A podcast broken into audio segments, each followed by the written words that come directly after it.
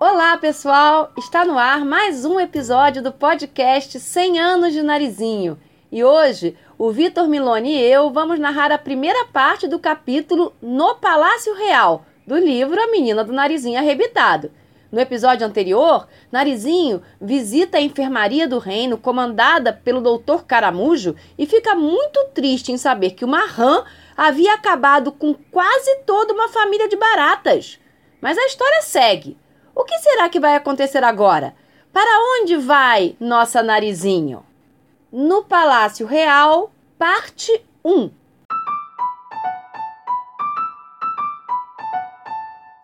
De volta ao Palácio Real, teve a menina a ocasião de visitar numerosas salas, lindamente enfeitadas com avencas, samambaias e musgos de todas as cores.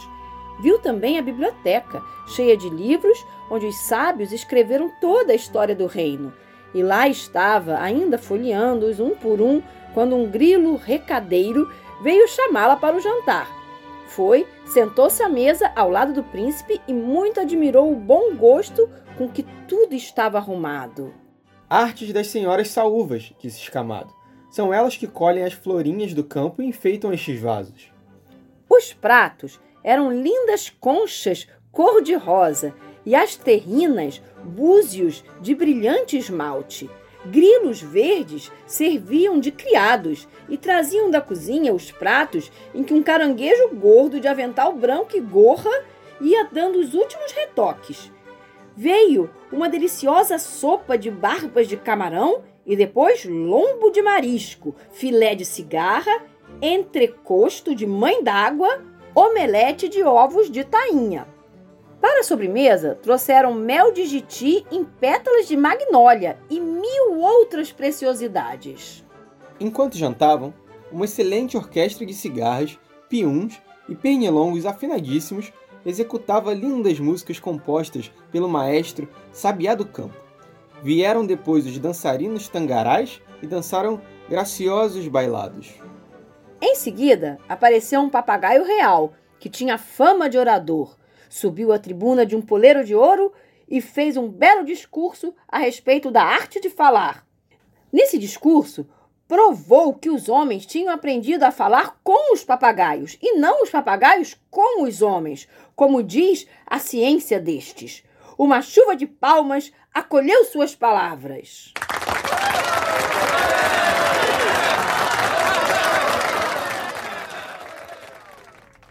O mesmo não aconteceu, porém, com a poetisa lagartixa, que principiou a recitar uma longa poesia e engasgou no meio, acabando o recitativo em choro e faniquito.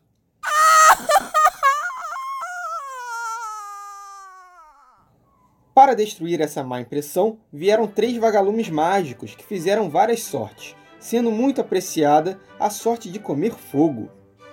Narizinho, encantada, batia palmas a cada novidade e ria-se muito das graças e micagens que o bobo da corte fazia.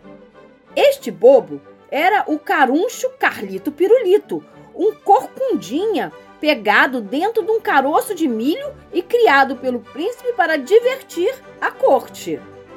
Durante o jantar, sentou-se ao lado de Narizinho e não parou de fazer diabruras e molecagens o tempo todo.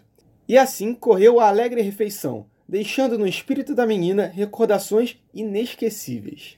Logo que saiu da mesa, recolheu-se Narizinho ao quarto a fim de preparar-se para o baile da noite. Para servi-la, encontrou lá Dona Aranha, a melhor costureira do reino, e também várias mucamas, formigas. Dona Aranha adiantou-se e disse respeitosamente: Quer a menina examinar nossa coleção de vestidos de baile? Com muito gosto, respondeu Narizinho, encantada. As formigas, incontinente, abriram os guarda-roupas, deles retirando uma porção de vestidos luxuosos, cada qual mais lindo. Um era feito de céu azul, todo enfeitado de estrelinhas. Outro de pétalas de rosa com entremeio de miosotes.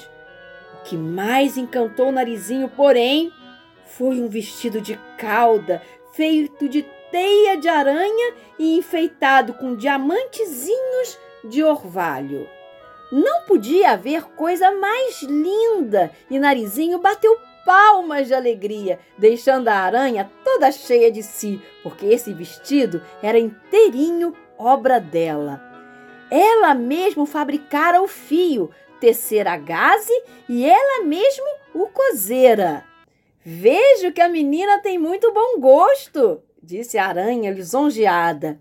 E linda como é, se for com ele à festa, certamente que será a rainha da noite.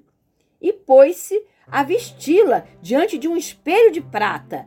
Penteou-lhe o cabelo à moda do reino, calçou-lhe nos pés lindos escarpães de ouro e nas mãos luvas fabricadas com pelica de pêssego. Deu-lhe depois um maravilhoso leque bordado a raios de sol sobre asas de mãe d'água. Narizinho não cabia em si de gosto e, mirando-se no espelho, duvidava dos próprios olhos. Serei eu mesma ou uma fada das mil e uma noites? Quando julgou que já estivesse pronta, veio a aranha com vários cofres cheios de diademas, colares, anéis e braceletes, capazes de dar inveja às mais opulentas princesas do mundo. Narizinho escolheu as mais lindas e assim, recamada de ouro e brilhantes, ficou a cintilar como um sol.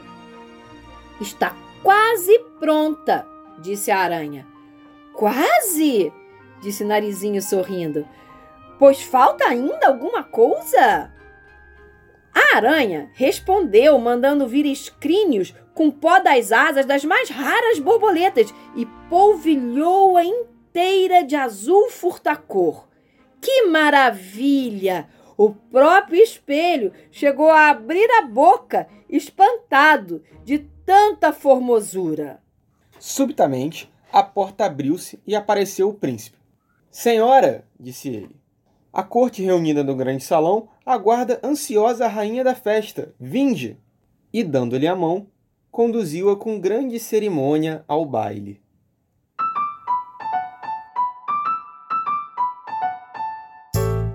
Nossa, com esse vestido tão lindo, acho que Narizinho vai arrasar nesse baile, será? Que outras peripécias esperam pela menina? Aguardem o próximo episódio do podcast 100 anos de Narizinho e não se esqueçam de acompanhar as ações do projeto 100 anos de Narizinho no perfil oficial do evento Lobato com você. Tchau e até a próxima semana!